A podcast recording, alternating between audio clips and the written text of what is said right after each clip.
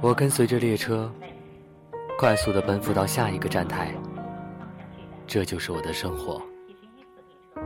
我在不停的奔波，然后在每一个站台接触到了生活在不同世界的人，从一个世界走入另一个世界，就这样看到了每一个人不同的生活，扮演的不同角色。那你的生活扮演何种角色呢？这里是。喵的生活，寻找你生活的足迹。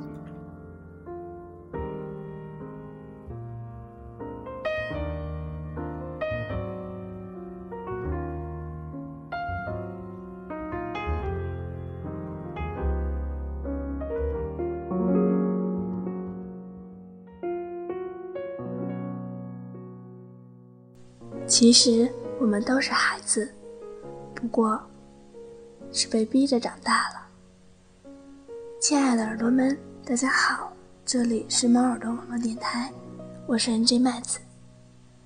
今天给大家带来的是来自于陈日的文章，我们不过都是孩子。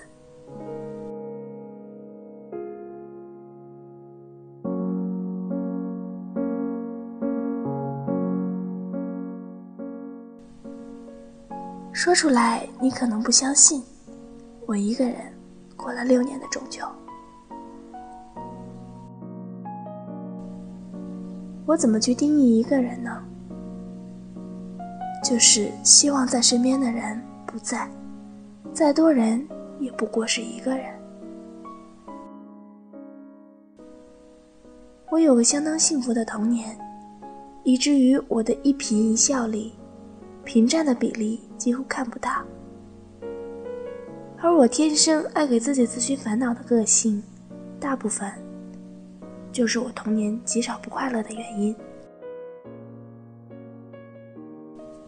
后来，十四岁开始独自生活，我才慢慢发现，自己在独自生活这件事上，无论是心理上还是日常上，我都是个智障。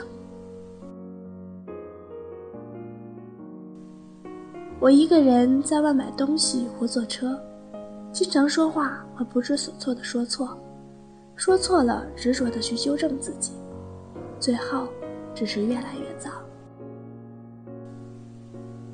我学习的方法非常愚蠢，而且有着极端的强迫色彩。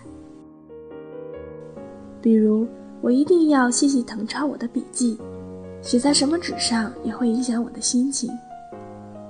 我也不会用聪明的办法做笔记，我一定要一字一画抄下来，不好看换一张，效率极低。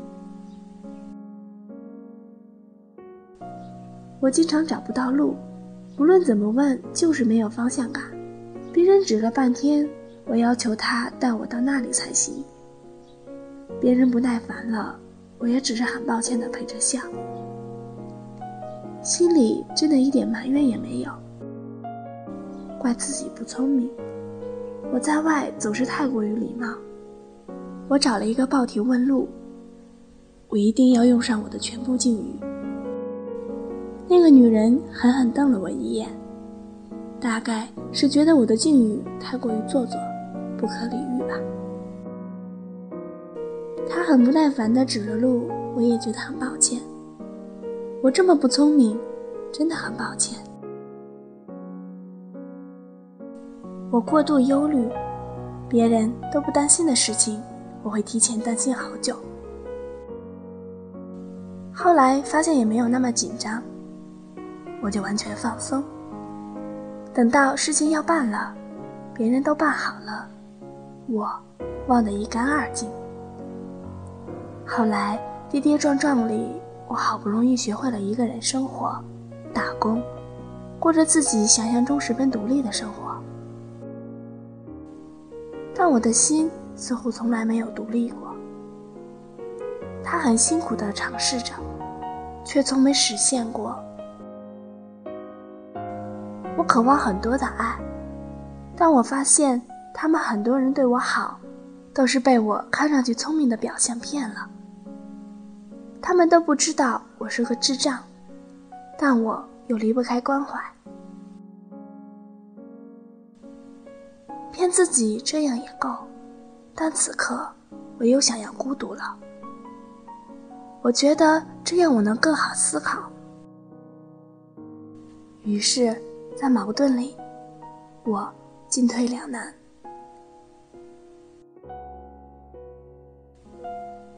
明明有人帮我，我非要自己一个人逞强，搬着很多东西，手指全部磨伤。我一个人回到宿舍会嚎啕大哭。我会尽量把自己的生活安排的规律、井然有序，因为我害怕需要别人的帮忙，而别人帮我后，我可能又要去帮他们的忙。这倒没什么，我最怕的是他们会看到我的那一面。外面看起来聪明，其实一无是处的那一面。一旦我生活出现任何纰漏，就算只是很小的一点，我就不能去承受。我分不清左右耳机，我不会修理电器，我经常摔倒，甚至。有时记不得三分钟前说的话。总结以上，我觉得我真的是个智障。可无奈是，我还得装成一个聪明的人活下去。我恨那些说我聪明的人，他们害了我。他们不知道我是个智障，还告诉我我很聪明。让我必须得带着聪明的负担生活下去。我享受的和我能做到的那些事，却和这个聪明智障的概念一点关系都没有。比如这年的夏天，我从藏区出来的第一天，给个朋友打了电话，问他近况。他说他觉得自己懂事多了。我觉得有点滑稽，怎么说起话来像个孩子似的？他叹了口气说：“其实我们都是孩子，只是被逼着长大罢了。”那通电话后，我耷拉着一双不合脚的男拖鞋，提着这个糌粑袋子，穿着一条忘了多久没洗。沾满尘土还有油酥味的长裤，走在西宁的回民集市里。夏末的气候已是微凉，我就这么走着，和生活着的人一起买串葡萄，没有讲价。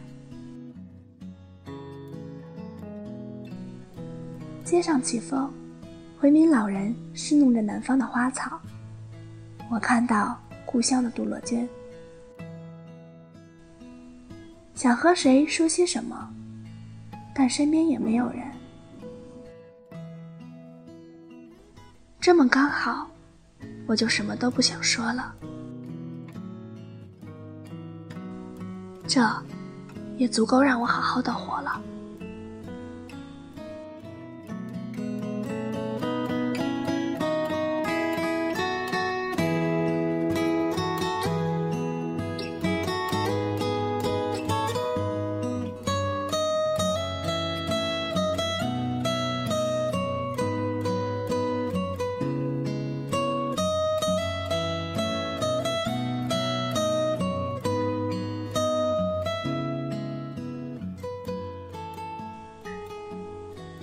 亲爱的耳朵们，我们的节目到这里就要结束了。非常感谢电波那端的你一直在陪伴着我们。我是 NJ 麦子，我们下期节目再见。